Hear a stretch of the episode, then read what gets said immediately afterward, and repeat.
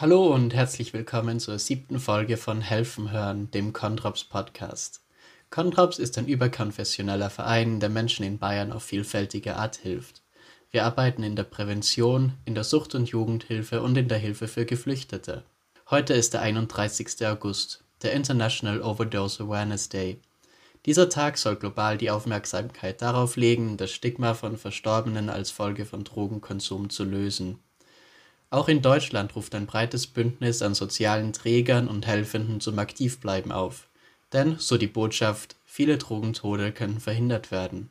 Zum Anlass dieses Tages blicken wir zurück auf den Gedenktag für verstorbene Drogengebraucherinnen. Am 21. Juli 2020 luden die Suchthilfeorganisationen der Caritas, Controps, der Münchner AIDS-Hilfe und Prop e.V. zur Kundgebung in München ein. Besprochen wurde eben genau das. Wie können Tode als Folge von Drogenkonsum verhindert werden? Wir hören in dieser Folge Stimmen dazu. Münchens dritte Bürgermeisterin Verena Dietl hat einige Forderungen.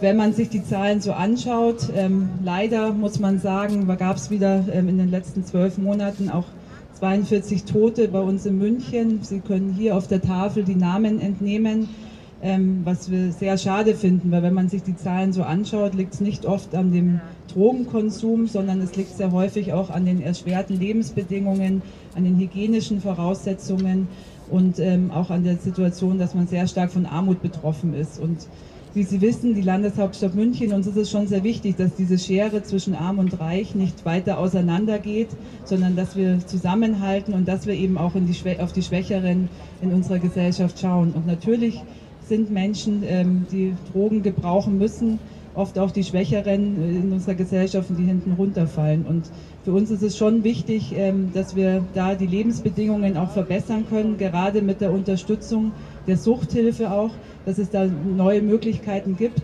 dass eben wir nicht die Zahl bei 42 bleibt, sondern dass wir auch trotz des Drogengebrauchs die Situation der Menschen in unserer Stadt auch verbessern können. Das ist mir wirklich eine Herzensangelegenheit. Darum bin ich auch heute hier. Ich bin jetzt erst seit zwei Monaten Bürgermeisterin. Deswegen musste man auch noch mal kurz nachschauen, wie mein Name ist. Aber ähm, ich möchte eigentlich auch zum Ausdruck bringen, dass es nicht nur bei der Schirmherrschaft des Oberbürgermeisters bleibt, sondern dass es das wirklich auch ähm, ein wichtiges Anliegen ist. Und deswegen hat die Stadt München schon 2018 auch beschlossen, dass wir die Drogenkonsumräume einrichten. Und wir sind auch wirklich ähm, alle Fraktionen uns selbst verpflichtet, dass es diese Möglichkeiten gibt.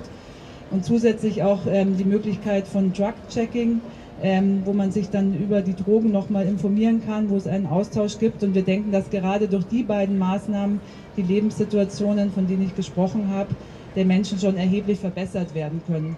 Und deswegen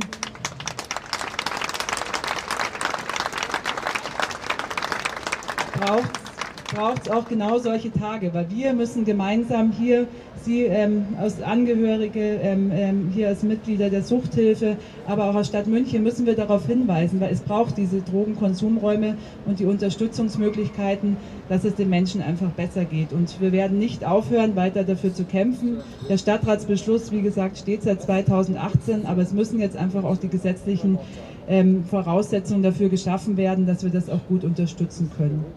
Und gleichzeitig möchte ich Ihnen noch mal zum Ausdruck bringen, dass es ähm, wichtig ist, so einen Tag auch einzurichten, weil ich weiß, dass viele, äh, auch aus Gesprächen, ähm, dass viele Angehörige es eine sehr belastende Situation ist, wenn sie jemanden in der Familie haben. Das ist oft mit Schuldgefühlen, mit Scham ähm, belastet. Und ähm, ich finde es schon wichtig, dass wir hier im Mittelpunkt dieser Stadt äh, diese Situation auch stellen, dass auch Angehörige merken, sie sind nicht allein mit ihrer Situation.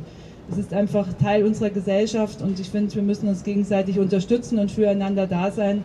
Und das ist mir schon nochmal sehr wichtig, das auch zum Ausdruck zu bringen. Jörg Gerstenberg, selbst für lange Jahre aktiv in der Suchthilfe beim Verein Prop e.V., findet klare Worte gegen Stigmatisierung und für mehr Wissenschaftlichkeit in der Drogenpolitik. 2019 waren in der gesamten Bundesrepublik 1400 Drogentote zu beklagen. Die Jahre davor waren es auch immer so 12, 1300. Und, äh, und wenn man dann sieht, was hier in München los ist mit 53 Drogentoten, dann kommt oftmals immer so, naja, das sind ja nicht so viele, was regt ihr euch eigentlich so auf? Und äh, da finde ich dann immer wieder auch über die Jahre, dass es einfach einer offenen und humanen Gesellschaft nicht ansteht, so über Menschen zu reden und um das mal so aufzugreifen, jedes Leben zählt. Ja? Und da würde ich mich freuen, und da würde ich mich freuen, wenn in diese ganze Diskussion jetzt einfach mal ein bisschen mehr Gelassenheit, aber auch Expertentum und Wissenschaftlichkeit Einfluss nehmen würde. Ich spanne jetzt mal so den Bogen zu Corona. Ja? Da ging das doch eigentlich ganz gut, dass wir uns letztendlich oder Politik sich hat von Wissenschaftlern oder Expertinnen und Experten beraten lassen, entsprechende Maßnahmen umgesetzt hat. Und das würde ich mir eben für Drogenkonsumräume auch in München wünschen, dass man da einfach wegkommt von dieser, ja, wir wissen, was besser ist oder es geht ums Recht haben, alles Quatsch. Es geht um Menschenleben und was wir dazu beitragen, dass diese Menschen ein humanes Leben führen können und dass wir rechtzeitig an Ort und Stelle sein können, wenn mal was schief geht.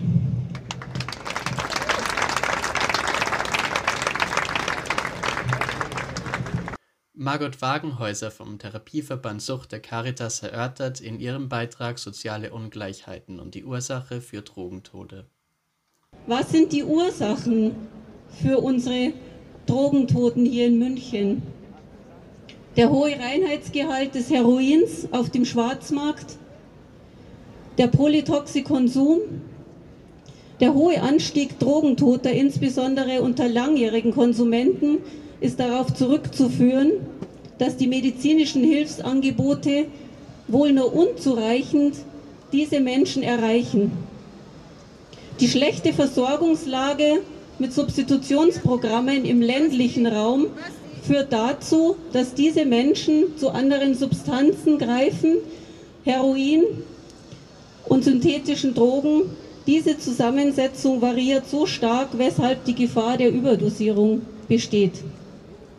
Wie ging es uns mit diesen Menschen in der Corona-Krise? Wie geht es uns immer noch in dieser Krise mit diesen Menschen? Wie geht es diesen Menschen selbst? Die prekären Wohnsituationen von Wohnungslosigkeit über Pensionen, Unterbringung in Pensionen und Notschlafstellen geht aufgrund der dort vorherrschenden hygienischen Bedingungen mit einer erhöhten Infektionsgefahr einher.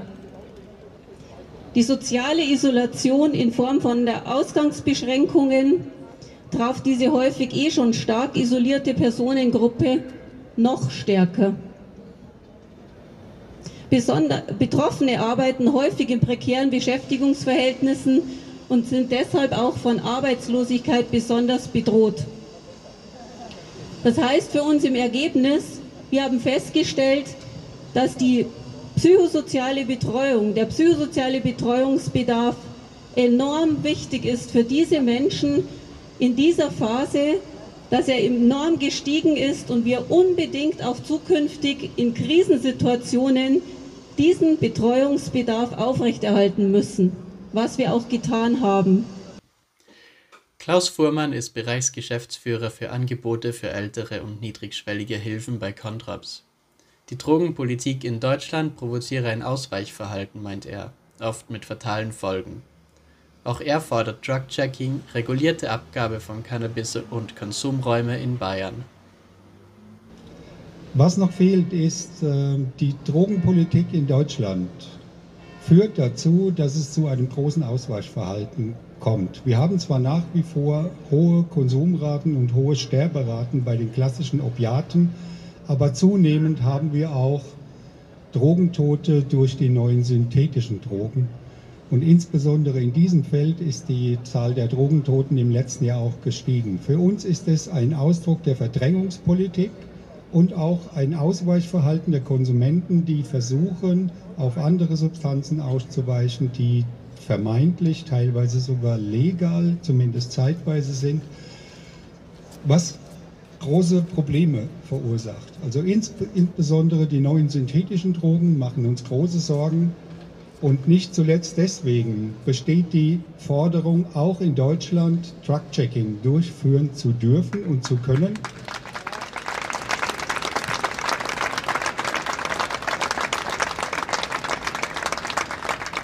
Jörg Gerstenberg hat es gesagt, hört auf die Wissenschaft und weniger auf eure ideologischen Vorstellungen von einem drogenfreien Leben. Das ist Illusion.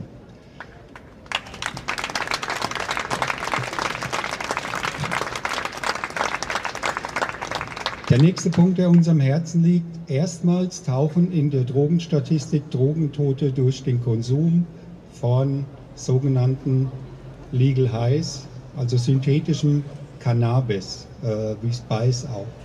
Das ist eine Entwicklung, die uns große Sorge bereitet und auch hier ist es ein Ausweichverhalten, dass man auf ein vermeintliches legales, äh, auf eine vermeintlich legale Substanz zurückgreift, synthetisch hergestellt die uns große Probleme macht und die den Konsumenten große Probleme macht, weil diese synthetischen Stoffe immer wieder anders formuliert werden, anders zusammengesetzt werden und enorme körperliche, körperliche Beschwerden auslösen, Herzrasen, ähm, Leberschädigungen und, und, und. Wir fordern seit langem eine kontrollierte Abgabe von Cannabis. Und diese Forderung ist auch wissenschaftlich, ist nicht nur wissenschaftlich, sondern auch breit gesellschaftlich unterstützt.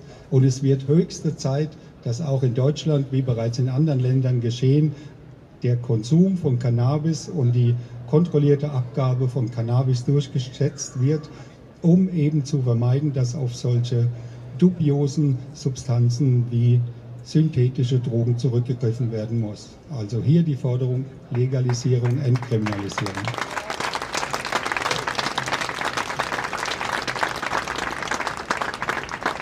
Zu guter Letzt, meine Vorredner haben es angesprochen, auf Olaf Ostermann und alle Initiatoren dieses Tages betonen das, wir brauchen Konsumräume.